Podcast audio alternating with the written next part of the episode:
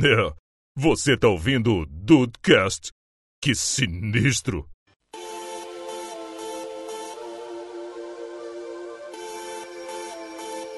Salve dudes! Aqui é o Rafael e se eu fosse um treinador eu teria matado metade dos meus jogadores já. Você é o Celso Rotti da nova geração, Rafael? Ah, eu não consigo não, cara. Eu não, eu não sei como é que os caras... Deve ser muito media training aí pra não falar merda ao vivo, tá ligado? é foda. Deixa eu te fazer uma pergunta logo no início. De brinquinho e de moicano, joga no teu time? Joga, não, joga, joga, joga. Não joga é cara sem vontade. Sem vontade não tem como. Ah, então tá bom. Bem-vindos ao Dudecast! Eu sou o Andrei e o Mourinho é meu pastor e nada me faltará, nem o ônibus ali estacionado na frente do gol. Salve Dudes! Eu sou Henrique Magini e eu faria uma, um esquema tipo Oswaldo de Oliveira. Comigo o atacante tem que voltar pra marcar. Olha aí. Recomposição tática, volta! Volta, meu irmão! Tá com essa mão na cintura por quê? Filha da puta, porra! Já viram, tem um vídeo no YouTube do Joel Santana. Chama o Somália! Chama o Tô ligado. Somália! Chama o viado do Somália, caralho! Sensacional! Eu faria isso, faria. Ó, galera, volta. Que que é? Não, a gente não tá jogando na retranca, a gente só tá jogando contra-ataque. Tá a porra. Dudes, estamos aqui novamente para falar de futebol, mas dessa vez não mesmo assim de futebol em si, né? É, de futebol, não deixa de ser futebol. Dudes, treinadores, se a gente pudesse treinar nosso próprio time de futebol, como é que ia ser essa loucura aqui, né? Estamos aqui com o Henrique Magini, novo convidado que, se tudo correr bem, está integrado aí à família do Dudecast. Vai voltar outras vezes, já tá aqui o convite, imagine. Então, show de bola, tamo aí. Precisar só chamar.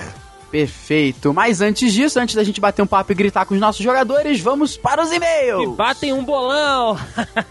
Bora pros e-mails. Olha a mensagem!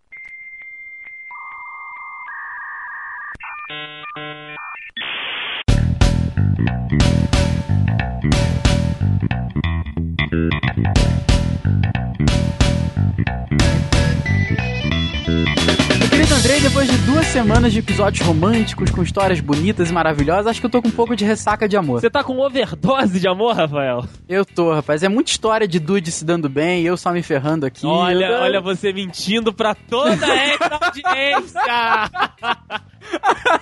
que cinismo!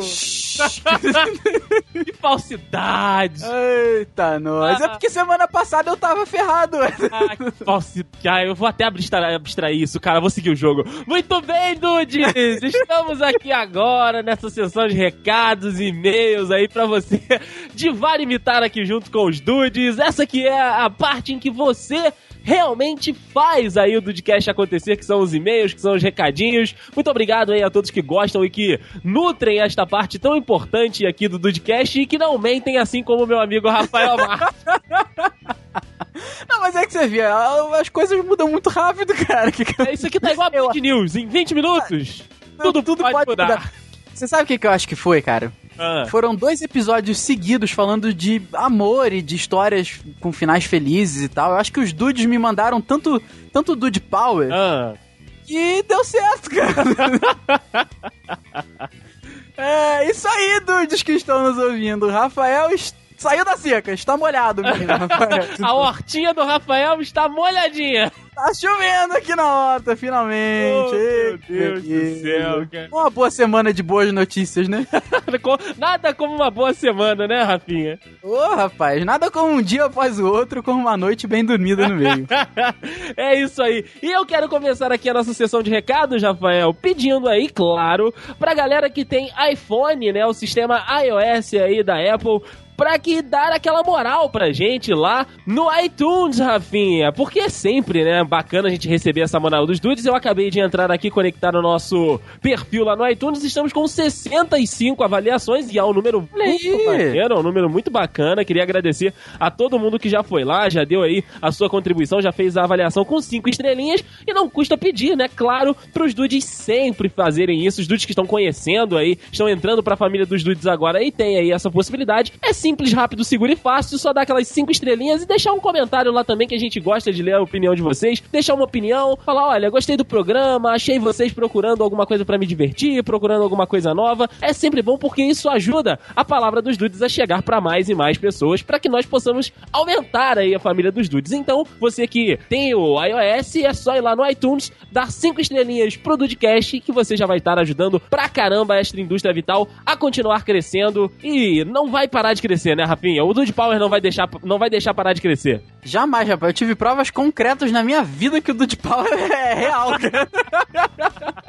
Não, é, cara. Eu tava com muita saudade de ouvir esse recadinho do iTunes e você falando da palavra se espalhar e da família dos dudes, cara. É, rapaz, a gente deu uma parada nele e tal, mas agora vamos voltar a incentivar porque a gente tá com bastante avaliações. E olha, se a gente chegar no número aí redondo, vamos botar 100 avaliações, Rafinha, 100 avaliações, a gente faz um negócio maneiro. Opa! Aí sim, hein? Aí eu vi vantagem pros dudes, hein? É, rapaz, ó, tem aqui bastante comentários lá, galera que tem como a gente identificar. Então, se você aí não fez ainda, faça, porque pode rolar uma parada bacana. É isso aí. Se você adora ouvir o Dudcast toda segunda-feira, pontualmente ao meio-dia, e gosta de saber da nossa vida, gosta de saber das besteiras que a gente fala, né, André? Exato. Todas as nossas redes sociais estão distribuídas aqui, sim, distribuídas no link no post.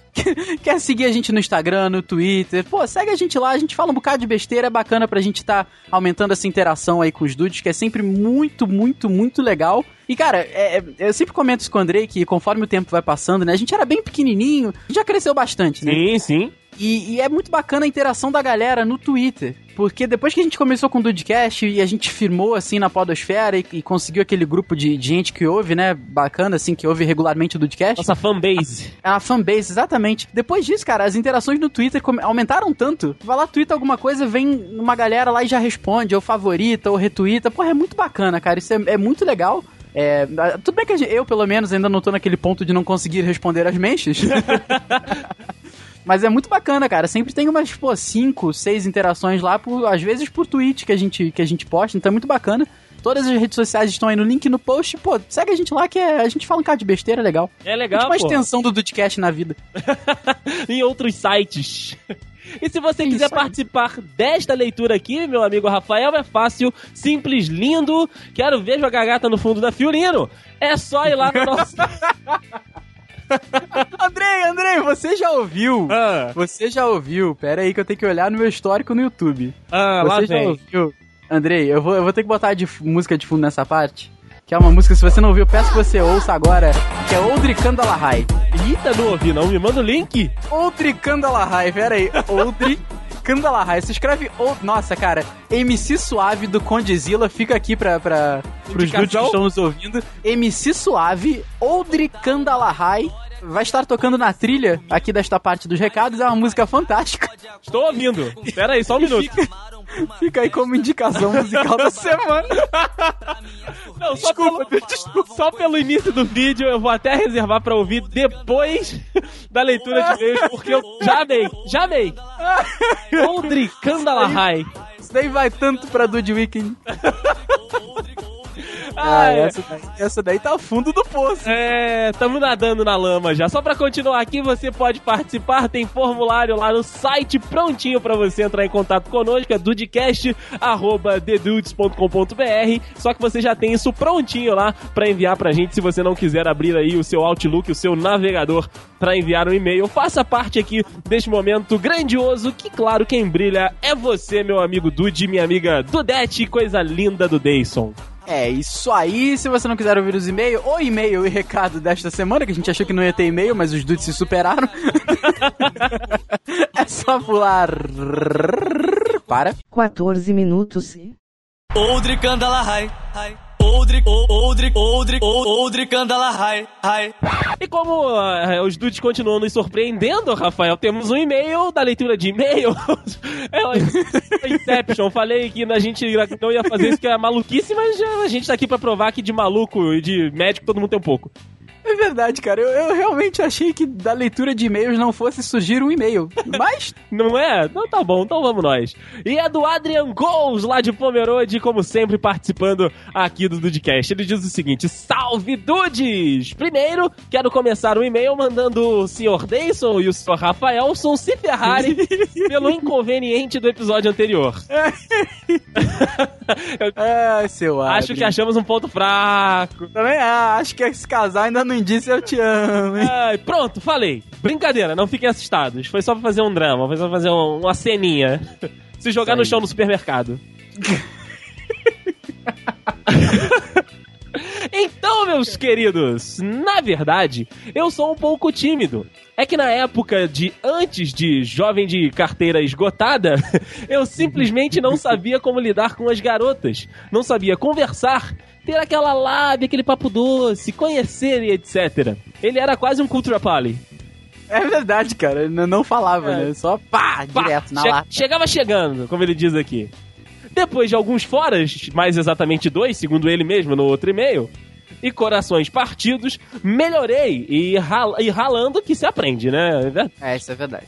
Se todo alemão é assim, eu não sei, mas que o povo alemão é um povo fechado, isso é fato. Mas este atributo vem das antigas famílias Cuca da Vovó, Supir no Moro, no mo é no Morro? É no Moro, é supir no Moro. Supir Deve, deve ser alemão falando isso, cara. Jesus amado. Educadas, que vem do simples exemplo onde você andar na rua e esbarrar em alguém sem querer, já estão pedindo desculpas exatamente nesse nível. É verdade. Meus queridos dudes, vocês estão mais que convidados sim para vir para Pomerode. Aqui é o Adrian Tour falando. Ah, Adrian, Adrian, não faça isso, porque eu e o Andrei, quando convidam, a gente vai. Não é? Isso é um problema. Ele diz, Rafael, que lá tem café bom, melhores cucas e, ca- e cafés coloniais. Olha aí. Ai, nossa, como. Nossa. Mas prepara o bolso que a nossa melhor presidenta do Brasil teve um pequeno deslize na economia.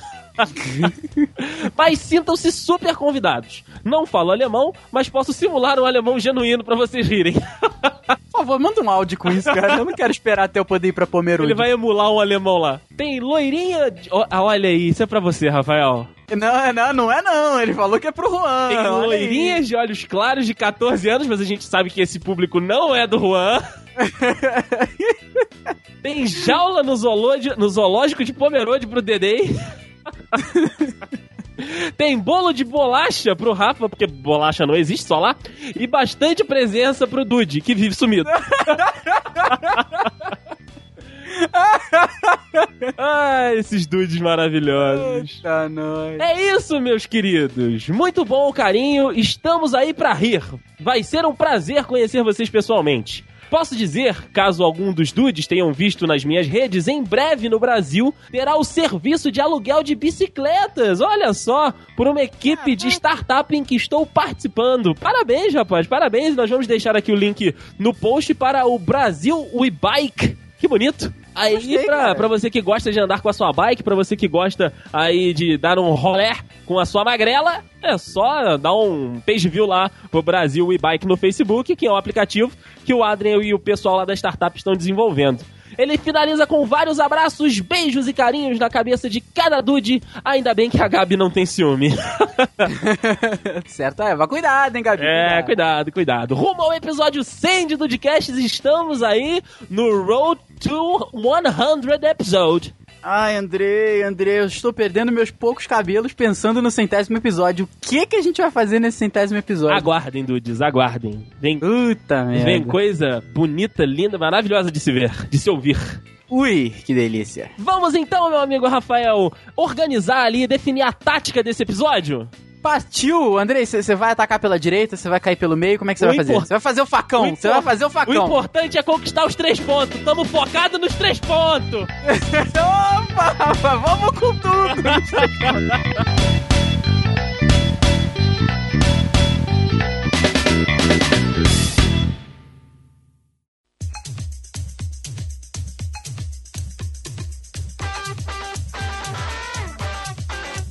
Bom, e os dudes sabem, né, que nós aqui somos muito envolvidos com futebol. Eu trabalho com isso, o Rafael gosta bastante, né? Gosta muito de futebol internacional, acompanha o Grêmio onde o Grêmio for, né? Até a pé, né, Rafael? Só fazendo aquela leve Porra, piada. Com certeza. De Fusca, de tudo que der, a gente vai. E eu vou começar com o nosso convidado, né, o Henrique Magini, cara, que é narrador, que é repórter, né, também tá envolvido com o mundo do futebol. Cara, quais são as suas influências? Quem você mais gosta, né, ali da área técnica? Sei que você tem aí a influência do seu pai, que também é muito apaixonado por futebol. Eu queria que você contasse isso pra gente, pra gente começar o nosso papo de hoje. Então, cara, a influência assim, na área técnica demorou a aparecer. Eu, tipo, era desobediente na escolinha. Eu nunca acreditei muito que se o cara mandasse eu ficar na direita ia dar certo, ou se mandasse o outro ir pra esquerda, enfim. Nunca. Eu seria igual a gente tava falando do, do Somália, né? Chama aquela porra daquele moleque lá, manda ele voltar pra cá, já falei que ele é teimoso, não, não pode ir e tal. Mas não tinha muito isso. Quando eu comecei a jogar campeonatos pelo colégio, o treinador do, do da escola mesmo, professor de educação física, que foi orientando, conversando com a gente, chamando a gente lá no, no canto, lá falando, ah, vamos fazer isso, isso, isso. Aí você fazia e via resultado, era diferente. Eu falei, bom, beleza, isso funciona e tal. E o grande mestre PVC, né, Paulo Vinícius Coelho, comentarista, sei lá, enciclopédia do futebol, se assim pode ser chamado, ele criou, né, essa, pelo menos no, no, no meu ponto de vista, essa explicação tática, né? A gente que, que acompanha e tal, começou a acompanhar o, o PVC, a gente consegue identificar isso, principalmente dos clubes. Ele, pô, tem a escalação do Palmeiras de 68 e Porra! ele diz como é que Então isso cada é um foda jogava. É. Entendeu? Então, assim, pô, você, quando você. Um comentário dele e depois você viu, por exemplo, um vídeo do time de 68 jogando, você vê, pô, fulano realmente fazia isso, fulano realmente fazia aquilo. Aí eu comecei a prestar atenção, mas isso já tinha 15, 16 anos ou até mais. E comecei a me preocupar mais com isso, né? É, nacionalmente falando, eu gosto muito do jeito que o, que o Oswaldo de Oliveira coloca suas equipes, né? O, o- a recomposição tática que ele, que ele criou. Estou gostando do Jorginho no Vasco, né? apesar dele ter começado com muita confiança, ele tá, tá indo muito bem. O, o Oswaldo, para muitos, aparece em 2005 no Corinthians, mas o Oswaldo tem um, um, assim, não sei se ele é motivador no vestiário, eu não sei o que, que ele consegue fazer. né? o, o Corinthians de 2005 ele colocou para jogar, tudo bem que foi envolvido em inúmeros escândalos, mas ele conseguiu colocar o Corinthians para jogar. Ele conseguiu colocar o, o Botafogo para jogar com, com os atacantes que iam e voltavam para marcar. Detalhe, ele tinha Sidorf no time. É, Ele tinha um meio-campo que não corria, né, cara? Então, assim, ele conseguiu fazer essa recomposição. No esporte, ele tá conseguindo fazer isso. Acho que o único clube que ele não conseguiu fazer muito bem foi no Flamengo, né, no meu ponto de vista. Né. Tem o Murici, que por mais que seja Murici Ball, ele conseguiu com, com o São Paulo muito limitado ser campeão brasileiro três vezes. É um feito e tanto. né? Então, e três vezes consecutivas, né? 2006, 2007, 2008, né? É, agora tem também aqueles caras que você nunca gostaria de ser, né? Celso Rotti, Terceiro Guzmão. Adilson né? Batista. Tem Adilson Batista, Eduardo Húngaro, tem uns que você não gostaria de ser nunca, entendeu? Mas, assim, ah, o, o David no Cruzeiro, coitado, o cara não fez nem poeira, foi eliminado do, do, do Mineiro e foi embora. Então, assim, oscila bastante essa, essa ideia, né, de que treinador bom tem que ficar um ano e ganhando tudo. Não, não é isso, entendeu? Treinador bom para mim é o, o- o, internacionalmente falando agora, Alex Ferguson, do Manchester United, Uhum. entendeu? Quase 30 anos comandando um time, entendeu? Mas eu gosto muito também do, do, do Mourinho, apesar de toda a arrogância dele, gosto do, do, do esquema tático. Ele, ah, vamos botar um ônibus na frente, vai colocar um ônibus na frente. Foi campeão da, da, da, da Champions com, com, sei lá, aqueles lances de, de, de site de sei lá, 90 para 1 e ele conseguiu ser campeão da, da, da Champions com toda desmotivação, enfim, tudo que tinha cercado lá, de faltando galinha de arruda, mandinga e tudo mais lá para inspirar ele ele conseguiu ser campeão. É, tudo que ele acreditava, ele, ele foi e lutou contra tudo e contra todos e conseguiu o título. Então tem, tem muitos, tem muitos treinadores que você, você consegue se inspirar, né? Tem a desconfiança do cara que já veio de, de, de campo, né? Tipo, ah, o cara já foi jogador de futebol. No começo é desconfiança total, Verdade. mas depois você, você cria uma, uma identidade com, com ele. feliz com o gol, mas também não gostou, você tirou a camisa, tá fora do próximo jogo, mano. Tô? Ah. Que merda, hein? Sabia não? Rafa, você daqui a pouco vai explicar, né, por que, que você gostaria de ser treinador, é um sonho e tal, isso fica mais pro, pro final do podcast, mas quem que você gosta de acompanhar, quem que você já acompanha há muito tempo? Conta pra mim, Rafinha, e pros dudes também. Cara, eu acho que assim, o... eu acho bacana o jogador que, que vira treinador, mas aquele jogador que era um jogador inteligente, né? Porque você, a, a gente que, que acompanha o futebol e vê entende um pouco do que, está acontecendo, né? Dá, dá pra você ver quando o jogador é um cara que é inteligente, que sabe o que, que ele tá fazendo, quando é que ele tá só recebendo ordem, quando é que ele pega a ordem do treinador e, e bota um pouco do, da visão dele. Então acho que é, é, você consegue analisar isso tranquilamente dentro de campo, você vendo o jogador que é, que é inteligente, né? Uhum. Eu acho que o técnico, ele tem que ser um cara estudioso, inteligente, ele pode ser motivador? Pode, pra cacete, claro. Porra, eu acho que tem que ser. É, tem muito do lado humano nisso também, entendeu? Não adianta o cara ser bom e se ele não quiser jogar, ele não vai jogar. É aquele exemplo que eu dou do, do, do Ganso, sim, na época do, do início. Né, que todo mundo jogava o Neymar para baixo, o Ganso ia ser foda e com o tempo foi invertendo, invertendo. Eu não, caí nessa. Ganso... eu também, eu também. Tem até um tweet meu que, que, eu, que eu dei um RT esses dias que era Bale ou Neymar? Que só o tempo dirá quem vai ser melhor. pois é. Aí, pô, foi invertendo, né? Não que o Ganso não seja um bom jogador, né? Mas, pô, o Neymar é o Neymar. Né? Hoje em dia, eu acho que ele não, não, não tá. Acho que ele tá além de, de qualquer. De qualquer. Comparação, né? Comparação e qualquer dúvida, né?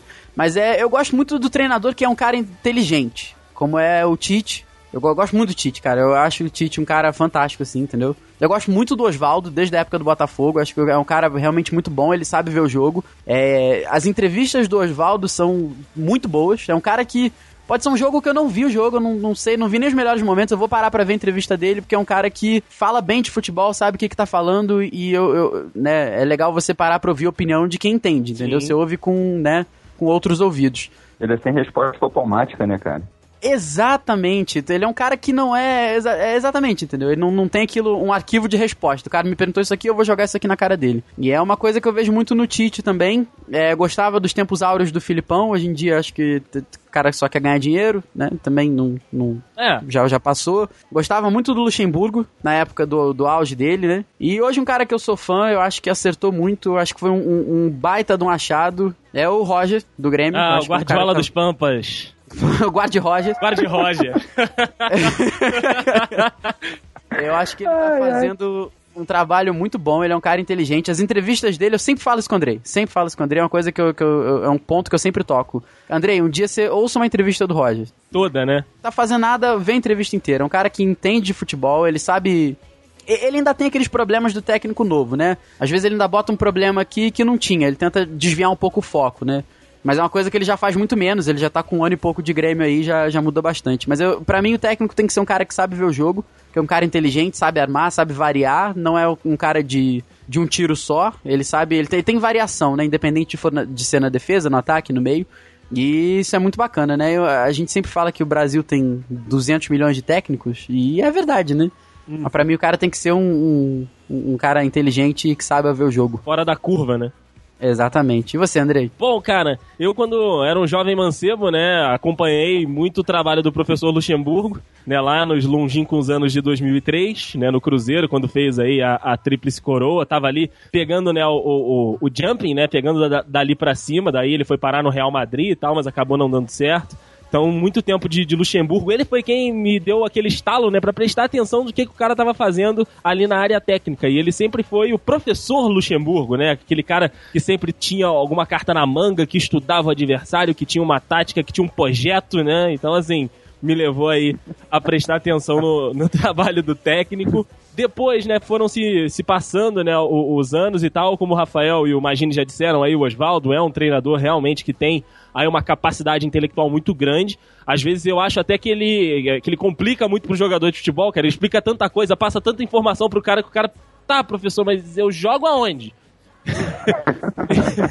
Entendeu? Então, assim, é um cara extremamente inteligente. E eu, eu gosto, cara, de acompanhar, a, a, como o Rafael disse, a nova geração. Eu dou sempre aí alguma alguma atenção especial para esses caras que estão surgindo agora, igual o Cristóvão. É um técnico que tem umas ideias legais, ele ainda não conseguiu né, emplacar um trabalho 100%. No Vasco ele até foi ali, assim, assim e tal. Muito criticado também, mas conseguiu aí o maior tempo de trabalho dele foi no Vasco. Gosto do Cristóvão. O, o Anderson também, o Anderson Moreira é um cara que é para se prestar atenção. Mas, assim, dessa nova geração toda, né, que tem surgido aí no mercado brasileiro, cara, um treinador que eu gosto demais e que eu faria uma, uma entrevista com ele, ou enfim, é, estaria, né, aí, junto com ele para aprender alguma coisa, é o Marquinhos Santos, que passou pelo, pelo Coritiba, né, e, e depois foi agora pro Fortaleza, né, cara? E eliminou o Flamengo da Copa do Brasil de 2016, botando o Murici, que é um consagradíssimo técnico brasileiro aí, tricampeão, como disse Imagine, no bolso, como gosta de dizer o Rafael. O, Fortaleza Sim. respeitou as suas limitações técnicas, mas tinha ali um padrão. Você via que a compactação do time era é, é, instruída pelo treinador. Os jogadores faziam aquela função que o treinador passou. E ele trabalha muito com número, com scout, com tipo, ó, o jogador acertou três passes pro lado tal, usa melhor a perna direita, usa melhor a perna esquerda. É um treinador que utiliza os novos recursos que a tecnologia proporciona. Então, assim, é, eu acho que dessa nova, nessa nova geração tem aí o, o Marquinhos Santos. Aí o, o, Rafa tá até colocando ali junto com o Magini né, os treinadores, Milton Cruz, Milton Mendes, o... Não, o Milton Cruz não, eu realmente errei. o Milton Cruz, pelo amor de Deus. Ah, o Milton Mendes é muito. Eu gosto muito dele, cara. Tem, é, o Milton Mendes também. O Jaime de Almeida também é um ótimo profissional, que também não tem a valorização que ele merece no Flamengo, mas enfim. É, eu gosto muito desses, desses, novos treinadores. Agora da velha guarda aqui no Brasil tem esses aí, né? O Oswaldo, o Murici, o Tite. E lá fora, cara, lá fora as ideias do Alex Ferguson que levaram o Manchester United a ser o Manchester United são escola para acho que todos eles. Gosto muito aí do, do, do, Sir Alex Ferguson. Claro, o Guardiola, que por onde passa reinventa, né? O cara não jogava com zagueiro na Alemanha, cara. E a Alemanha que era símbolo de defesa. Então, assim, porra, como assim, né? e claro, o, o português maravilhoso, José Mourinho, que é, o cara, ele admite, olha só, meu time não tem condição de propor o jogo. Meu time vai jogar no contra-ataque. Vou parar o meu ônibus aqui e vou fazer os meus gols no contra-ataque. Ele foi campeão na Inter assim, jogou muitas vezes com o Chelsea, ganhou duas Premier Leagues assim. E assim foi, rapaz. Né? E o cara admite, ele, como a Imagine disse, ele é arrogante pra cacete mas é, é, ele é efetivo. Né? Por onde ele passou, ganhou título, ganhou título no Real Madrid, que foi a pior temporada dele. No Chelsea, ele, ele se diz, eu concordo com ele, o melhor treinador da história do Chelsea. Tá aí agora no Manchester United. E assim, é um cara que, que eu admiro demais. Claro que tem o nosso italiano maravilhoso, né, Rafael? Carlo Ancelotti. Tá, como eu queria ver. Eu queria apertar a mão desse cara uma vez na vida só. Um abraço desse velho, né? Porra, nossa senhora, ele, ele é muito fantástico, cara. Ele é fantástico. Ele é sinistro mesmo. E tem também, vou dar um destaque aqui pros técnicos argentinos que vêm se, se destacando agora no mercado. O Cholo Simeone, né? O Simeone com seu estilo explosivo, o cara que deve botar fogo no vestiário, sentar a mão na cara do jogador e falar: você vai jogar desse jeito, meu irmão dar soco no, no quarto árbitro. É, por aí. Ele é uma beleza. E o Maurício Pochettino, que é um argentino sem sangue, né? Como diria o Emerson Sheik. É um, é um cara que não grita, tu vê que ele tá ali na área técnica calmo, mas ele resolve e colocou o Tottenham aí como terceiro colocado da Premier League, coisa que não acontecia há muito tempo. Não rouba nada no vestiário. Não, não beija a mulher dos outros. Feliz com o gol, mas também não gostou, você tirou a camisa, tá fora do próximo jogo, mano. Tô? Ah. Que merda? Sabia não? E agora, indo mais pro jogo, né, pra formatação ali de time, essa, essas questões táticas, mesmos números, Rafael, 4-4-2, 4-3-3, 3-5-1 ou 4-1-4-1 do professor Joel? 4141 do, do papai? Papai Joel. Papai Joel, mito. Mito barra monstro. Chama Samalha! Como é que é o nome do Cara... 9 dele? Como é que é o nome do 9? Ortigosa! Ortigosa! Não, tem, tem, que ter aquela língua presa, né? Ortigosa! Ortigosa! Aquela foi foda. Cara, hoje em dia, eu, é o que o Imagine falou, futebol é moderno, o atacante não é só atacante, o meia não é só meia, o zagueiro não é só zagueiro. Hoje em dia acho que só goleiro é só goleiro, com exceção do Neuer aí, que cara é... Né, tirando... É. pois é. Mas a, a, a, formação hoje, que eu, pro, pro, estilo de jogo que eu gosto, que é aquele da, da variação tática, o cara não pode ter um estilo só de jogar, um, um estilo só de atacar, de defender. Não, não, não pode ficar preso no estilo só. Porque senão fica muito fácil do cara dar aquela expressão que eu adoro no futebol, que é o nó tático. Olha aí. Hoje em dia não é difícil, cara. Tem informação às toneladas na internet e em qualquer lugar. Uhum. Você manda um, um representante para lá, você vê o jogo do cara 50 vezes e você vai saber o que, que o cara pode fazer ou não pode fazer. Então, se você não tiver uma, duas, três variações táticas, você vai ficar preso. E, e facilmente. Você pode ter o melhor time, mas a, a tática é, é, é, muito importante no peso do, do jogo, né? Uhum. Não adianta você ter os melhores jogadores se eles não sabem o que fazer, se eles não sabem como fazer. Enfim, mas a, a, a formação para esse tipo de jogo que eu mais gosto hoje é o 4-2-3-1 quando os volantes sabem jogar bola, né? Volante meia com um cara ali na frente que pode ser o centroavante ou o, o tal do, do, falso 9, que é essa expressão que era antiga no futebol, tá voltando agora, né? O falso ponta de lança. Exatamente, mas eu gosto muito do 4-2-3-1. Que aí o cara pode mudar para várias formações a partir daí, entendeu? Se ele tem um meia que joga, ele vai pro 4-4-2. Se ele tem, ele pode fazer um 4-5-0 se ele quiser defender. Porra, daí, é, é, eu acho hoje, eu, né, nesse, nessa, na minha visão, que é, é a formação tática que te oferece a maior quantidade de variação de posicionamento de jogador. Uhum. Entendeu? E eu acho isso muito bacana. É, é, a formação que eu, eu boto no meu time no FM hoje em dia. Olha aí, então, jogadores de FM. Imagina ele tava jogando agora há pouco também. Eu tava jogando antes, eu tava jogando antes. Eu vou, vou dar uma aquecida aqui pra ter o que falar depois. antes do Imagine falar, até aproveitando o gancho do Rafa, é, é o a variação, o que o Rafael falou, dessa variação tática, né, que essa formação dele permite, é muito interessante. Eu sou um pouquinho mais tradicional, eu sou, sou um pouquinho apegado às tradições, gosto muito do 4-4-2, ali jogando, claro, com um volante que saiba jogar em um de mais de marcação, que possa estar tá até fazendo a recomposição se o time estiver ganhando de 1 a 0 para formar aquela linha de três zagueiros ali. Porém, né, cara, a gente sabe que hoje é, os jogadores, como o Rafael falou, não guardam posição. Os caras têm que estar tá sempre ligados na recomposição, na inversão de jogada, é, a mobilidade dos jogadores que têm capacidade um pouco mais elevada, né? Que são os caras geralmente de frente, que é não ficar preso. Eu, cara, eu tenho um, um, um asco, vamos colocar assim, do maluco que, que fica ali na, na canhotinha e só corta pro meio. Ele não vai pra direita, ou então ele não entra pelo meio, não faz o, fa não faz o famoso facão, cara. Facão! Porra, cara, isso me dá um. Fazer um bingo das expressões de futebol aqui isso, hoje. Isso me dá uma raiva, maluco. Ele fica plantado ali na, na canhota e não sai dali. Tem, ter alguns jogadores que são assim. Então, assim, eu gosto dessa, dessa, desses jogadores mais talentosos e tal, mas eu colocaria eles nesse esquema de 4-4-2, variando ali, né? Podendo pro 4-3-3, o meio que entra na grande área, o meio que bate pro gol, ou então recuando o volantão, assim, que é aquele mais pegador pra zaga para formar uma linha de, de três zagueiros ali, mantendo aí algumas, algumas coisas mais padronizadas no, no time, né? Como os zagueiros não saírem muito, um lateral ir de cada vez, até porque também para não tomar a bola nas costas, isso, isso é importante. Mas e para você, imagine, que, que esquema tático você é mais adepto? Qual você colocaria no time do Magine FC, no Cartola?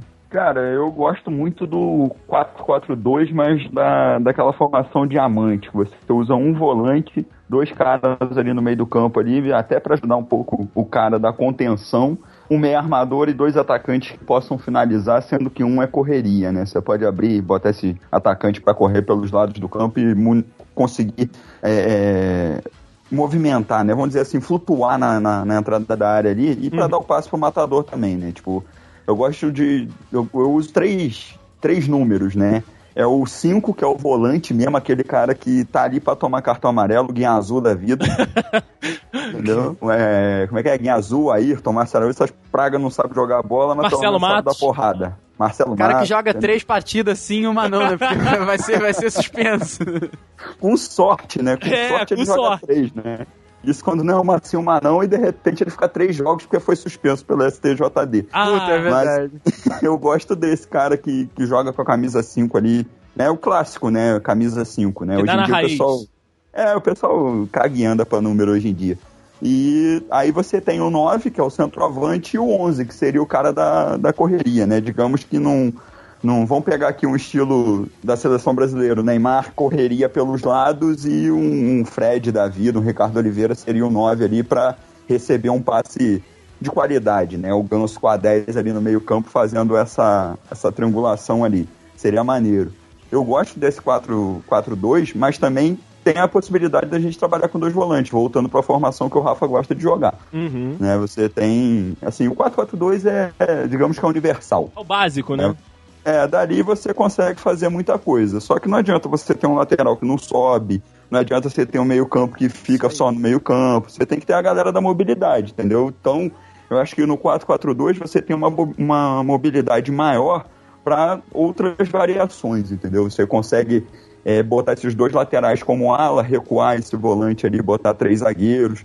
você consegue botar três atacantes, entendeu? Você consegue encher o meio-campo se for preciso, você traz, você recua o, o, o volante para a zaga, traz os laterais para o meio-campo, mas também não avança todo mundo para o ataque, consegue encher ali o meio-campo se faltar espaço ou se faltar um jogador de qualidade. Né? E até em questão de expulsão, você consegue tirar um atacante para botar um cara que foi expulso ali na contenção ali, você consegue mexer. Uhum. Mas hoje em dia tá, não tá. é, é, Antigamente você tinha o cara que era ponta esquerda só era ponta esquerda, o cara que era É, ponta especialista, era ponta direita. Então, hoje em dia até o goleiro é líbero, então você tem muitas variações. Daqui a pouco o futebol de campo vai ter goleiro linha. É, o, o goleiro. O Neuer já é praticamente um goleiro linha, né? Dizem que o Neuer aprendeu no futsal, né? É. Mas eu fico com, com, com 4-4-2, que é o que dá mais. Tem mais jeitos, mais formas de você, de você jogar e tudo depende do jogo, né? Tem jogo Sim. que te pede pra ser mais Isso atacante e tem jogo que te pede pra ser mais retranqueiro. Ao invés de tu botar um ônibus de turismo, tu pode botar um micro-ônibus. Foi uma vanzinha escolar. é, pode botar, pô. Até um Fusca ali, dependendo. pra vanzinha segurar um escolar. cara.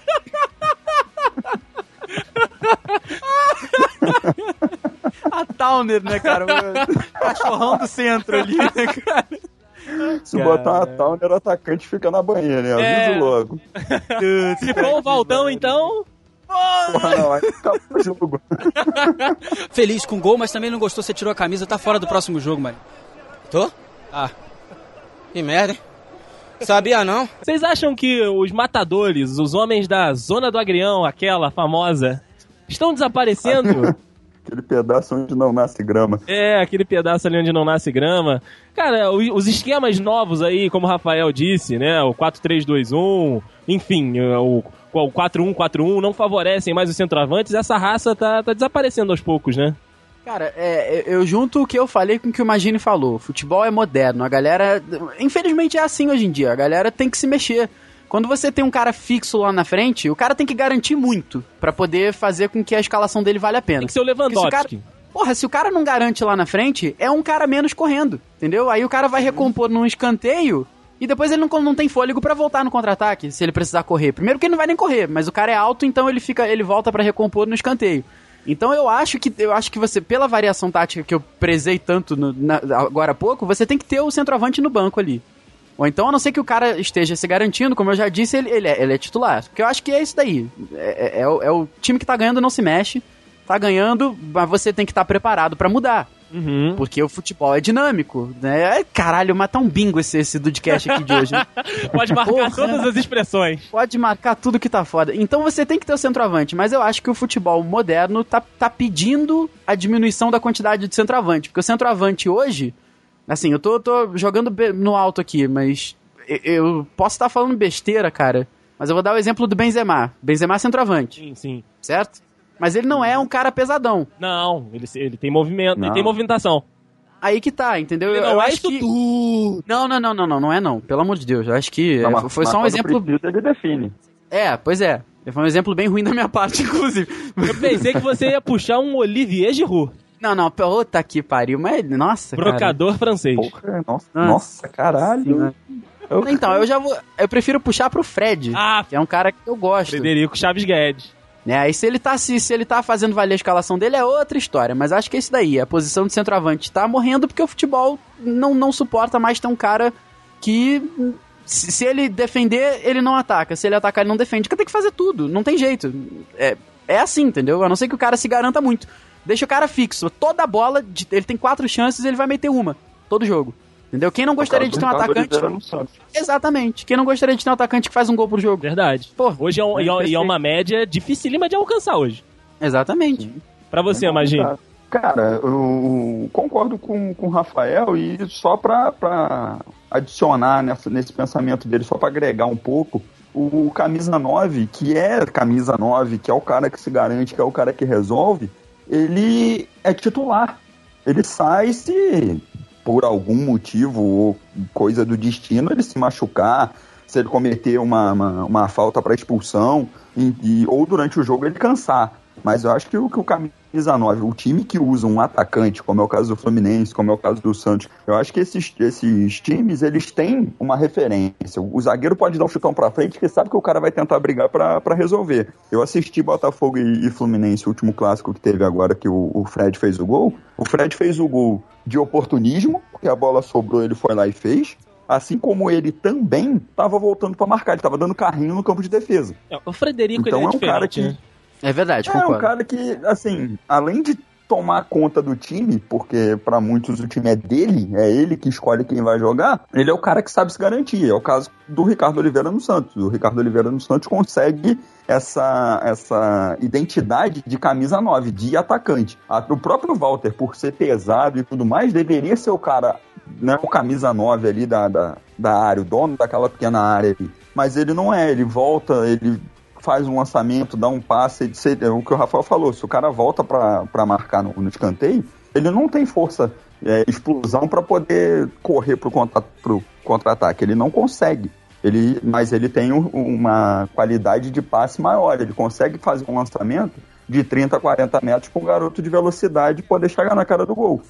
Então, o futebol está mudando. Então, você tem que se adequar. Você pode utilizar ainda muita gente do, do, que já jogou futebol diferente, mas o futebol hoje em dia está muito moderno. O futebol antigamente você tinha o cara camisa 9 que dava balão no zagueiro e finalizava. Esse cara já está sumindo. Dificilmente você encontra alguém que o cara é, é, matador e habilidoso. Ou o cara é matador ou o cara é habilidoso. É o que muita gente fala. Ou corre ou chuta. Os dois, hoje em dia, tá difícil de achar. Verdade. No Brasil, acho que eu posso citar só esses dois. Verdade. Eu não Cara, consigo achar um outro camisa 9. O grafite. O grafite no Santa Cruz. E eu, eu vou te falar que eu acho que isso é, é a, culpa é nossa mesmo. Além do futebol tá mudando, mas hoje em dia eu acho que na base, o cara que é franzino, é, eu acho que ele já não. Ele, ele, ele é olhado contra os olhos, entendeu? O cara às vezes tá numa peneira, é franzino, baixinho, e ele não vai passar, entendeu? Verdade. Vai passar o cara que é alto, que é atlético, que é forte, que corre, que chuta forte. Então eu acho que isso daí. É, é- a culpa é nossa, entendeu? É, é porque o futebol pede? Aí isso é outra discussão. Mas acho que a- lá na peneira, a base já tá, já tá por si só, com, com perdão da redundância, peneirando os jogadores de daqui a 5, 6, 7, 8 anos. E, e isso daí a mudança é gradativa, entendeu? Por mais dinâmico que o futebol seja, a gente vai sentir essa mudança a curto, longo e médio prazo. Né? Verdade. Toda hora a gente vai sentir essa mudança. E o problema todo é que às vezes a, a própria base, o jogador chega com 13, 14 anos, a gente sabe que ele não está desenvolvido por completo. Ele ainda tem muito para desenvolver. Aí o cara chega franzino, magrelo, é, perde tudo no, no jogo de corpo, a galera joga ele no alambrado. Aí Exatamente. com 17, 18 anos, o cara vira um monstro. Aí, ah, agora eu quero. Não, agora não quer. Porque agora você já ensinou o cara que era um atacante, que tinha a qualidade da velocidade que era leve, a fazer lateral, a fazer meio campo. E puta, E é agora o aí, cara- cara. Pra ser atacante, ele não tem competência, não tem conhecimento, não tem nada. Vai ser atacante, vai ser atacante. Mas vai ser igual esse que a gente tem aí, tudo jogado aí. Entendeu? Então, se quer fazer, tem que lapidar, cara. Tem que lapidar. E hoje em dia tem uma tecnologia absurda para treinamento. Porra. Você consegue prever quase o futuro com, a- com essa máquina, com esse maquinário todo que eles têm. Verdade. E continuam cometendo os mesmos erros com a garotada. Quem Não. paga o pato é a gente, né? Que quer assistir um jogo de qualidade, quer trabalhar num jogo de qualidade, você não tem como. Não, não tem como, cara. Mas eu admito pra vocês que eu sinto saudade da época deste centroavante aqui, ó. Pra se você não conhece, da época de Val Baiano, Nossa senhora, Nossa, cara. Val Pulani. Um abraço Porra, pra, cara. pra você onde você estiver. Brother, que parada, hein? Que, que puxada, hein? Parabéns. Tinha que falar Walter Bom. Minhoca. Bom, vamos avacalhar então, ó. Tem uma lista aqui pequena. Tem o que, Vitor que centroavante zoado? Nossa, cara! Pedrão que jogou no Barueri. Pedrão, cara, Puta Pedrão. merda. Pedro Ele tá, Aldoni. enche... ele, tá, ele tá enchendo os burros de dinheiro lá na Arábia ainda, se eu não me engano. Jura? Ju, eu, Ah, se eu não me engano, deve sim. pra lá mesmo. É o lugar que eles têm que ir, cara. É reduto de jogador que não vai dar mais nada aqui, ué. É pra lá mesmo que tem que ir, ué. Eles gostam de brasileiro, né, cara? Se amarram. Zé. Vai entender, né, cara? Eu acho que o empresário dessa turma é tudo shake, sabia? Acho, cara, empresário, porra, é foda. Bom, Tô feliz com o gol, mas também não gostou, você tirou a camisa, tá fora do próximo jogo, mano. Tô? Ah. Que merda, hein? Sabia não? A gente tá falando aqui do dinamismo do futebol, né? Realmente é uma, é uma coisa que, assim, você pisca, tá tudo diferente, né? Sistema tático, inovação, tecnologia que tá aí pra acelerar esse processo todo ainda. Mas no Brasil a gente tem uma cultura de queimar técnico, né? 11 clubes já trocaram de técnico, alguma coisa É, assim, se eu não me engano. Parecido com isso aí, Rafa. Eu acho que foram 11 ou 12 que, que, que trocaram de, de técnico desde o início do ano. É um número absurdo e até a, a data de divulgação desse podcast vai aumentar ainda, com certeza. Mas olha só, é uma, uma- antes de puxar a pergunta, eu gostaria de perguntar pra vocês, né? De puxar a, pergunta principal, eu gostaria de perguntar pra vocês que é o seguinte: eu tenho observado que eu, eu tô voltando a acompanhar futebol europeu agora, mais por, por, por conta do Andrei, né? O Andrei tá me dando uma moral e eu, eu, eu gosto muito também. Que é o seguinte, eu tô sentindo que a, a, a cultura do técnico intocável, que era na Europa, do cara que tinha um, um- mais tempo pra trabalhar, não vou dizer que ela sumiu. Não, não, não vou ser tão sensacionalista nesse ponto. Mas eu acho que o técnico tá tendo menos tempo pra trabalhar na Europa. É. Do que ele tinha na época que a gente via técnicos de, de anos aí lá fora, entendeu? Ainda, ainda é, porra, anos luz do Brasil, que o técnico joga. o David, que jogou 11 jogos no Cruzeiro? 8? É, ele teve duas derrotas. Foi um número irrisório de, de, de jogos que ele. Tudo bem que eu acho que ali já tinha o, o caso do Paulo Bento, que já tava. Eu acho que já era negociação antiga. Aí nego viu a oportunidade e botou o pé na bunda do David. Mas enfim, isso é outra história. É, por que, que vocês acham que aqui no Brasil, principalmente, tudo, tudo recai nas costas do, do coitado do treinador? Né? O jogador perde cinco pênaltis na partida, treinador é demitido. O jogador, o zagueiro não sabe fazer a linha de, impedimento, falha, faz gol contra, a culpa é do treinador. Por que, que a gente queima tanta gente aqui no Brasil? Rafa, é, eu acho que assim, é, o, o dirigente pensa, cara, eu vou mandar embora seis, sete candango ou vou mandar um só? Entendeu? Pro dirigente é muito mais fácil mandar embora o treinador. Porque assim, ele vai causar um resultado imediato, né? Aquele impacto nos jogadores, na torcida e tal, que provavelmente vai estar pressionando o dirigente. Porque assim, presidente de clube de futebol, ele adora a torcida quando tá do lado dele. Quando a torcida tá pegando no pé dele, ele quer que todo mundo mais é que se morra, que vá pro inferno. Basicamente é isso, porque assim, ele ganha dinheiro com aquilo ali, por mais que não seja uma profissão, ele tem aí os ganhos dele, enfim. E aí ele vê uma oportunidade ali de no treinador de dar uma resposta pra galera. A gente vê aí que alguns presidentes de clube adoram jogar pra galera, né? Adoram essa parada de serem populares, né? E muitas vezes populistas. Então, assim, é é muito mais fácil jogar o treinador na fogueira do que juntar-se o, o metade do time e falar, galera, ó, obrigado aí, vocês todos pela, pelos serviços prestados pelo clube, mas vocês não servem mais, vão todo mundo embora.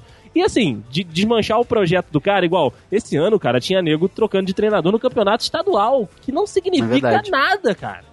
Então, assim, é, é muito presidente querendo desviar o foco de críticas pra ele, que não soube escolher, primeiro, o técnico que tá.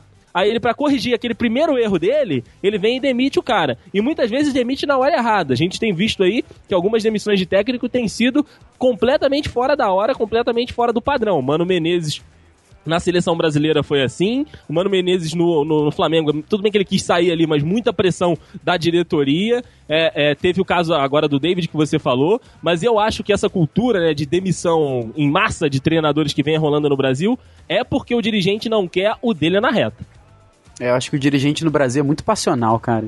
É muito torcedor com poder na mão. exatamente, exatamente. Sabe o, o que que dá raiva, assim? Vou, vou rasgar o verbo agora também. Tem muito filha da puta que gosta de. Ó, o time tá ruim, não sei o quê. Filha da puta no sentido do, do. pro lado do jogador, né? Sim, Pô, sim, time sim. tá jogando mal e tal. Pô, vamos derrubar esse cara aqui. Vou ficar aqui uns 4, 5 jogos jogando aquela água com, com mel aqui. Água de vamos salsicha? ver. É, aquele, tro aquele troço insosso, né? Vamos jogar aqui qualquer coisa aqui que o cara vai cair.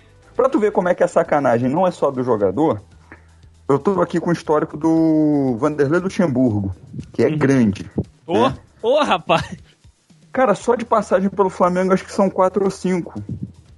Pega o do Joel Então- depois pra tu ver. Não, então, o que faz a gente acreditar que, assim, não é, é, é, o, o treinador que ficou chateado ou não é aquele jogador específico. Né? A gente tem casos isolados, como é o caso do Fred, que derruba, muita gente diz que derruba, né? Não sei se deve até fazer porque ele tem uma pressão ba- bacana, ele exerce uma pressão bacana no- no- na comissão técnica. Mas ele consegue desmotivar três, quatro lá, galera, olha só, a gente faz aqui o nosso aqui, finge que tá sentindo, ele vai ter que tirar, a galera não vai dar conta, ele vai cair e a gente volta com um treinador novo. E é isso que acontece. Só que os dirigentes também, eles não honram com a palavra, porque eu penso da seguinte forma: você tem um, um- um- um funcionário no seu comércio, no seu estabelecimento, você é um empresário, você contratou um funcionário. Aquele funcionário não serviu para você, entre aspas, foi mandado embora por justa causa, você não vai chamar ele de volta. Uhum. Se treinador de futebol não deu certo no seu clube, seja por qualquer motivo, e você o mandou embora, você não pode contratá-lo novamente. É, Eu lembro de um caso, imagina, só te interrompendo rapidinho, do Cuca no Botafogo. Que ele foi mandado embora numa semana, duas semanas seguintes ele tava de volta. Puta, esse foi coitado do Mário Sérgio nessa época, cara. Entendeu? É frustrante. Porque se você discute, você. Todo mundo sabe, quando termina um relacionamento, tá? Seja ele qual for, fulano não presta. O- um lado critica o outro, o laço que não minimamente existia é rompido, e por duas semanas depois você tá com o cara de novo. Como é que você aparece assim? Porque quando o cara sai, não vem pra mídia, mas internamente, pô, a gente tirou porque o cara era fraco, não prestava e blá blá blá. Aí, mas voltou? Pô, não tinha outro no mercado, ele falou que ia mudar o estilo de pensar, o estilo de jogar. Então, assim, a sacanagem é do jogador? É do jogador. É do torcedor? É do torcedor.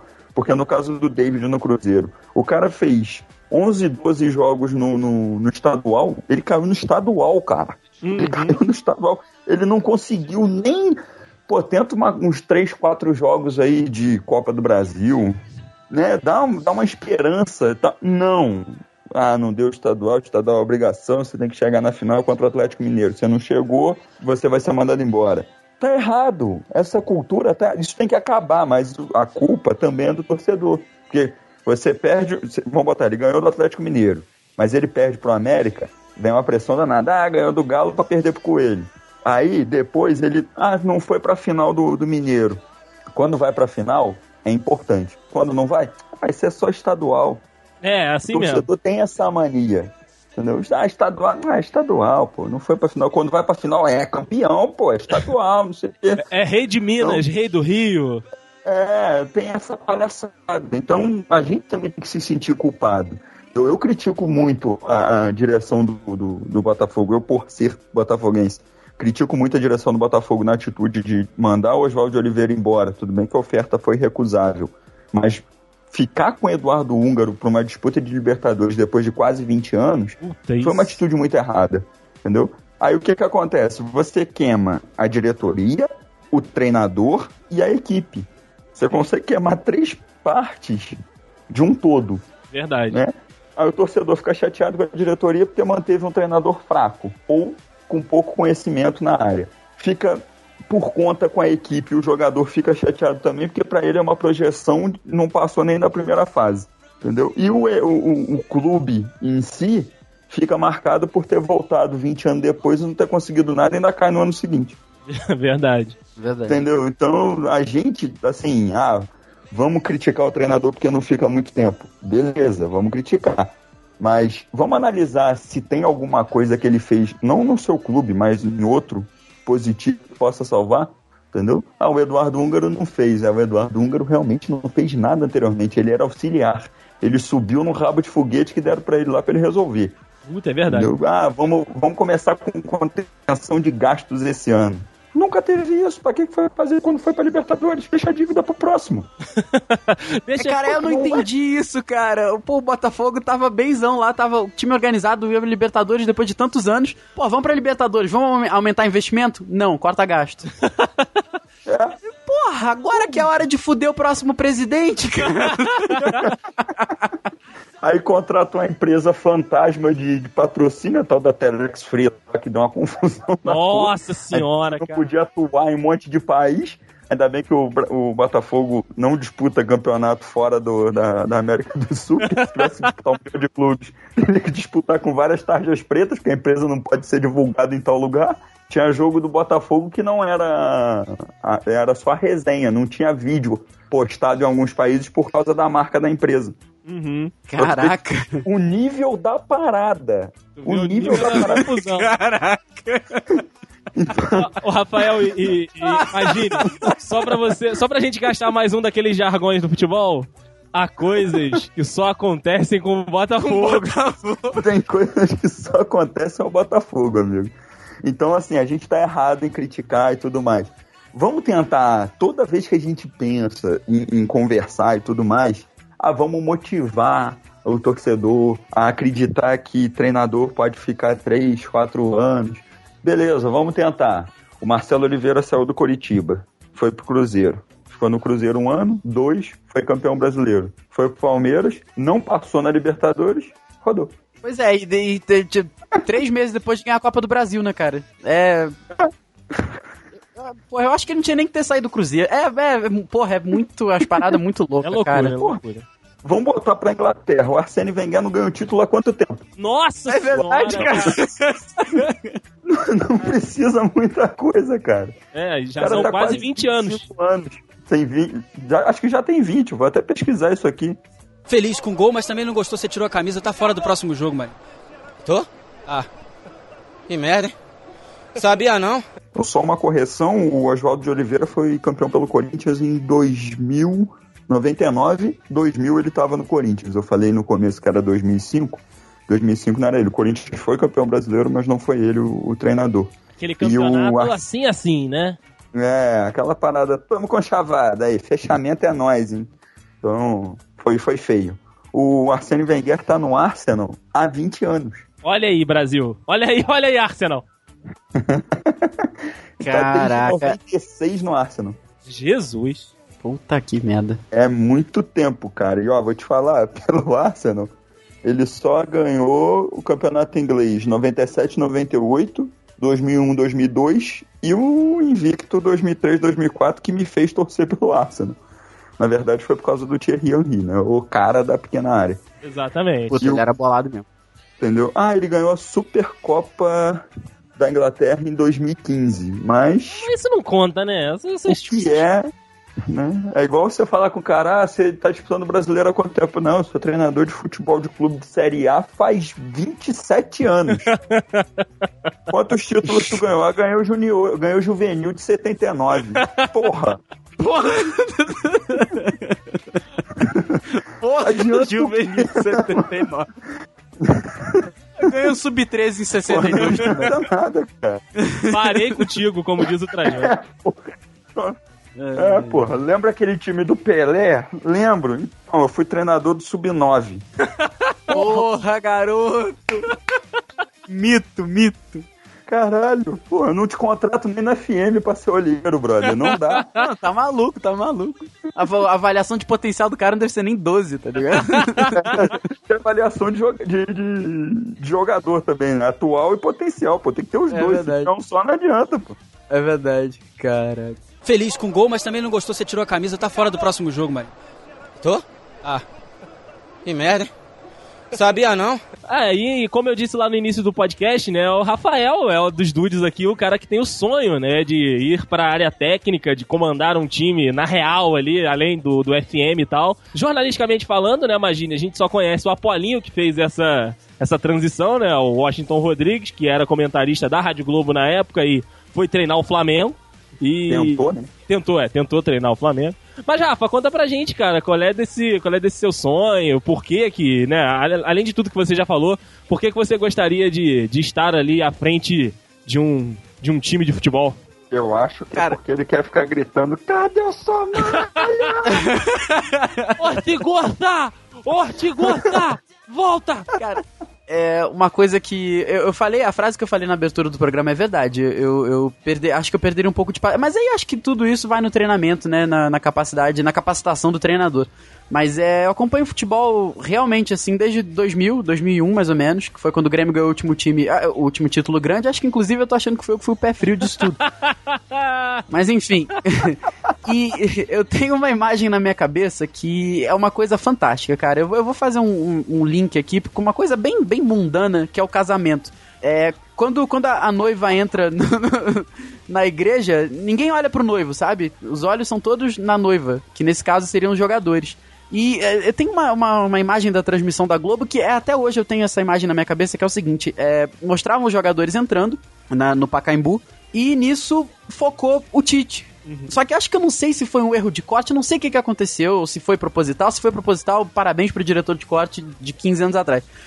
Mas foi uma, uma câmera seguiu o Tite, que o Tite entrou, ele tava cumprimentando os jogadores no túnel, e nisso uma câmera seguiu os jogadores, a outra câmera ficou no Tite, e o Tite entrou no, no- pelo túnel ali, virou pro, virou pro banco de reservas, se posicionou ali, pegou as coisas dele, e ele já começou a trabalhar ali. Eu achei aquela imagem fantástica, entendeu? E ele entrando, olhando assim pro estádio, olhando ao redor do estádio, e ele tinha uma cara de que ia fazer história naquele dia, de fato fez.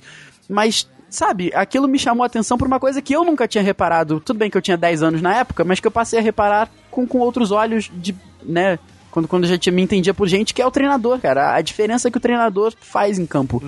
Apesar do futebol ser um, um esporte coletivo, você ter 30 jogadores no- na sua equipe, né? Infelizmente só 11 podem jogar. Mas não é só 11 homens ou mulheres correndo pra um lado e pro outro, cara. Isso, isso é o de menos, eu diria, entendeu?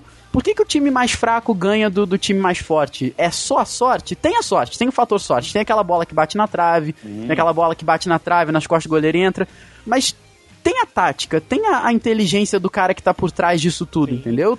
Claro que quem faz grande parte do trabalho são os jogadores. Mas assim, acredita que até quando o técnico tá na beira do, do campo se esgoelando, pouco é absorvido pelos jogadores. Só, o- Seja só por- o lateral ouve ali. Exatamente. O cara da substituição, entendeu? É, é, dá- Dado o fato que o, o treinador chega ali, pô, inverte fulano com fulano, os caras vão lá e obedecem e tal. Mas acho que o treinamento do dia a dia fala muito sobre a profissão de ser técnico, entendeu? E além disso, eu acho que ser o, o, o técnico, o treinador, se assemelha muito é, é, é ao que eu faço, que é dar aula, porque você tem que lidar com pessoas, e não é fácil você lidar com pessoas, Cada um é entendeu? diferente, né? Tem cada um um jeito, cada um recebe a sua mensagem de um jeito diferente. Exatamente, você tem, como eu falei, 30 jogadores no seu, no seu time, cara. É difícil que todos gostem de você e que você goste de todos. É difícil que eles se gostem entre si. Né? Tá lá. Então, Eu tive a oportunidade de, de, de treinar com, com- Lá no. Na época não era o Boa Vista ainda em Saquarema. E eu comecei na lateral direita, mas até o meio-campo, porque eu não ia, não tinha fôlego para ir até o final. E o, é uma, uma, uma posição que eu não recomendo para ninguém, porque o treinador, quando fala com você, ele chega para você e fala: Ô Magine, vai ali e volta. Ele fala assim. Só que quando ele quer dar informação pro camisa 10, ó, fulano! E tu tá ali do lado ouvindo. Tu tá tomando a bronca que o cara lá do outro lado teria que ouvir. É, o lateral Entendeu? sofre, meu.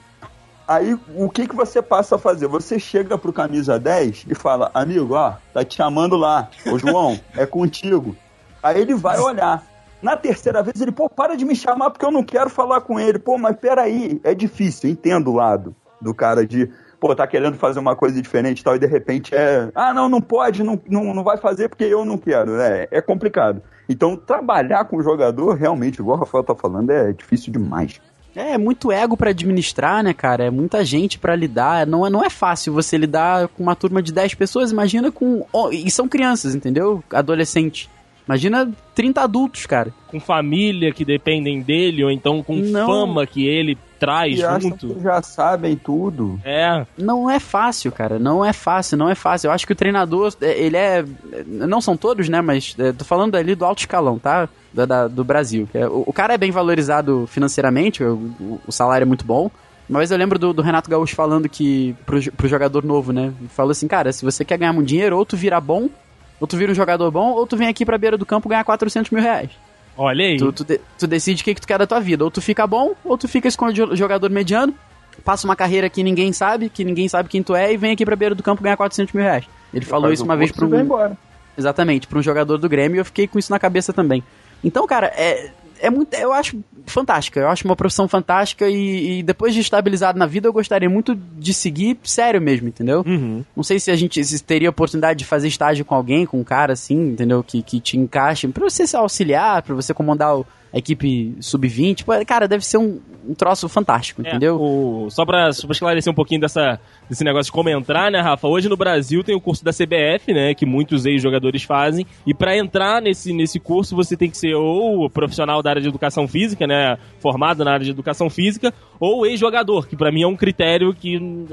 é, ah, ah, Tá aí nosso Romário que, é pro, que deu, deu esse jeito aí, né? é. Eu não sei se. Enfim. Tem jogador de futebol que é aquele negócio também. Não adianta o cara fazer o curso e achar que vai ser o treinador de futebol. Exatamente, diploma não quer dizer nada. É, é verdade, É, o verdade. cara vai fazer o curso e chega lá no campo lá, pô, o time dele tem é, Márcio Araújo no meio campo, Vitor Simões no ataque, é, Júnior Baiano na defesa. Porra, pelo amor de me ajuda, né, maluco? Pelo Me amor ajuda a te ajudar. Três pra tomar amarelo num time só é foda, né? Tem que ter um só. Mas eu acho que, que tem isso.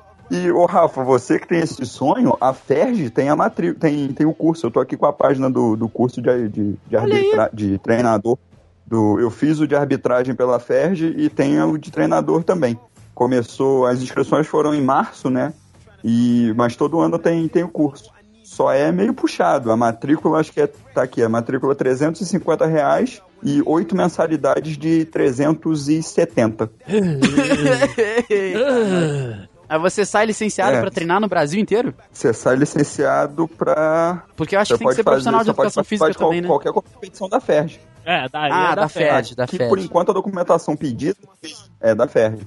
Foi a cópia autenticada da carteira de identidade, CPF e um currículo, além de duas fotos. Ah, tá, é da, da FED, né? Dá pra você treinar o Nova Iguaçu, Rafael, olha aí. Olha aí, dá pra treinar o Serrano. Dá pra treinar o Serrano, olha aí. Nada. Brasil. Aí, aí se for pra primeira divisão do Campeonato Brasileiro, eu não, não posso mais treinar, Não. né? Que eu não posso sair do Rio. Você, você treina nos jogos de casa. Tá em prisão domiciliar. é, em prisão domiciliar. Feliz com o gol, mas também não gostou, você tirou a camisa, tá fora do próximo jogo, mano. Tô? Ah. Que merda, hein? Sabia não? Pra gente encerrar esse Dudcast tão bacana sobre treinadores de futebol, eu gostaria de, pelo estilo do que cada um conhece do outro, né? Aquela famosa jogar, jogar na fogueira, indicar um clube, até pelos perfis do clube também. Não vale o time do coração, tá? Não vale o time do coração. Mas um indicar pro outro um clube que seria do perfil do outro pra, pra que você desenvolvesse um, um trabalho, ou um desafio, ou um trabalho bom. Puta, cara, isso é muito difícil. Caraca. Eu vejo, por exemplo, o Henrique Magini. Henrique Magini, tem, eu, eu acho que ele trabalharia bem num, num time que, que tivesse pressão, tivesse torcida. Tivesse ali o negócio, pa- Lá vem. panela de pressão. Eu, eu vejo o Magini treinando, por exemplo, um Bahia da vida. Você vê ele Bora, treinando Bahia? Bahia, minha porra! Bahia? É, eu vejo ele no Bahia. Vejo o Magini no Bahia. Caraca, isso é muito difícil, cara. Eu, eu vejo o Magine na- no esporte na época que a Ilha do Retiro era um canteiro de obras. O campo mesmo. A bombonilha. Exatamente, que o Magine ia posicionar uma estratégia que- em que os buracos jogariam a favor dele. Entendeu? Porra, ninguém ia se criar na Ilha do Retiro de Magine. De- Nunca, nunca. Nunca. Rapaz, 0x0, 0x0, o time de, time de fora ia, ia sair com- com- é, comemorando como se fosse um título. é, com certeza. Bombonilha, bombonilha. É, não tem aquela história de que pra ser campeão brasileiro você tem que fazer três em casa e um fora? É isso aí. Aí, né? Eu faria pelo menos três em casa. É. Eu, eu vejo o Andrei treinando, tipo, o São Paulo. Eu veria, eu conseguiria ver o São Paulo atual com o Andrei treinando o São Paulo atual. Olha aí. Né? Olha aí, que caraca. Você tem, você tem vários problemas pra administrar, né? que aí Sim, já, sim. são a- já é a parte extra-campo. O nível hard da parada, né? Ali, é, entendeu? Eu acho que pra você, pro São Paulo ali, acho que seria o mais, mais indicado. Talvez um Inter também seria, É um- seria uma boa. É um clube no mesmo estilo, né? É, é, tem, tem a torcida, que é chata. É, é, é difícil de você absorver as informações da torcida, porque a galera quer e quer pra aquela hora e se vira isso aí. Né? E tem os problemas também do campo, do, do fora do campo, né? Além de você ter conseguir trabalhar com jogadores de, de qualidade hoje em dia, você também tem problema de estrelinha, né? A galera Uhum. chega, não, porque eu sou o cara e eu vou pagar. Eu vejo o, o Andrei no, no Inter. O Rafael, cara, o Rafael, eu vejo o Rafael. Vou, vou te colocar numa fogueira braba, Rafael. Olha aí. Tá tre- merda. Assim, o, hoje em dia, o próprio Cruzeiro, o Botafogo, o Curitiba, Belos desafios. e- é, que são equipes que estão praticamente em formação, né?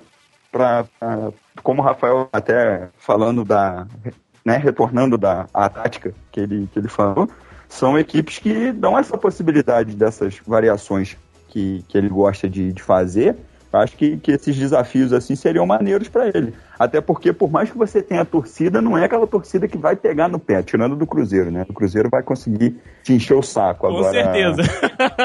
A do, do Curitiba e a do Botafogo, eu acho difícil de perturbar, assim. Né? Olha aí, gostei, Talvez- gostei, gostei. É, o desafio é válido, cara. Eu gostei da história do esporte também. É Eu bom. É, não, é bacana. pô, é maneiro. Eu, eu, eu, eu vejo o Andrei, o que o Andrei é um cara que sabe muito de história do futebol, né? Ele sabe, manja muito do futebol atual, pra caramba, né? Mas também entende muito da história do futebol, que é uma coisa que eu não compreendo tanto. Então quando o Andrei fala, eu gosto de prestar atenção, porque é, é bom ouvi-lo. Obrigado. Mas é- eu acho que o Andrei faria muito sucesso no Corinthians. Olha aí, Porque O, o Timão. torcedor do torcedor do Corinthians é um cara saudoso, que gosta de falar de Sócrates, né? Da, da galera das antigas. Democracia corintiana. Isso. Eu acho que o Andrei saberia dialogar com esses torcedores antigos, né? Saberia botar o time pra jogar da maneira antiga, pra alegrar os antigos e saberia fazer da, da maneira atual, moderna, pra agradar. O Andrei ia agradar todo mundo no Corinthians. Olha aí, Brasil. Ia ser bacana. Eu acho que o Andrei, acho que o Andrei. E é um cara estudioso. Então é um cara Ia que acho que E a encaixaria bem no propaganda do é, Seja sócio fiel, né? É. Puta, velho, é verdade, é verdade. Gostei, gostei. Assim, de time, desses times mainstream, né, eu vejo o Rafinha, como disse aí, né, o, o Magini num Botafogo da vida, né, que é, um- que é um belo desafio. Acho que o Rafael também seria um bom nome pra Chapecoense, né, na Arena Condá, Chapé terror. na Chapé Terror. Porém, o Rafael é um cara de time grande, é um cara de, de, de importância, um cara que, que treinaria só, só, só os grandes de cada estado, Rafael. Ah, claro, claro, Pra- porque é, esse sou eu. Pra mim, Rafael, Por você... que tu acha que eu falei que ia treinar o Botafogo? Ah, sim, não, mas, mas você vai entender, imagina. Porque o, porque o Botafogo aqui no Rio é, é time pequeno, assim como o Flamengo, o Fluminense. Porque os grandes são Nova Iguaçu, é, o, o Boa Vista. O, o Rafael, numa URT da vida, Puta que na pariu. Caldense. No Tupi. Porra, no Tupi. puta que... O RT, o RT, porra. E não, como é que é aquele, aquele que a gente viu, Andrei? Puta, eu não vou lembrar Vai, agora. Moré? Pô, não, esse, esse, esse é muito underground, cara. Essa galera não vai saber, não. Ah, Campeonato o do Chipre, pô. Salgueiro, se eu não me engano, é da Paraíba, cara. É, É, o time Salgueiro. complicado. Caraca, Mas o olha aí. Eu, seria mito barra monstro no Gigante do Sul. O time do Alfredo Jacone, o Juventude, Juventude, o nossa. Verdão da Serra. Achei que tu ia botar ele no rival, maluco. Puta, minha cruz criada. Eu vou... Vou te falar por que, que eu lancei o desafio pro Andrei do, do São Paulo e do, do Inter. Porque o Andrei gosta de estatística, cara. Então ele encheu o saco do jogador. Falar, meu irmão, Puta, é tu deu verdade. 250 passes na porra do jogo, tu errou 97, brother. Tu não pode fazer uma porra dessa. Tu viu a qualidade do escanteio que tu cobrou, infeliz? Duas fizeram a curva por fora, porra. Escanteio curto. Tu não me bate escanteio curto, seu filho da porra! Pelo amor Seu de Deus! merda! Tu não sabe o trabalho que foi chegar na linha de fundo pra conseguir essa porra quando bate no merda do lateral que não sabe nem cruzar, porra! Chama o Somália!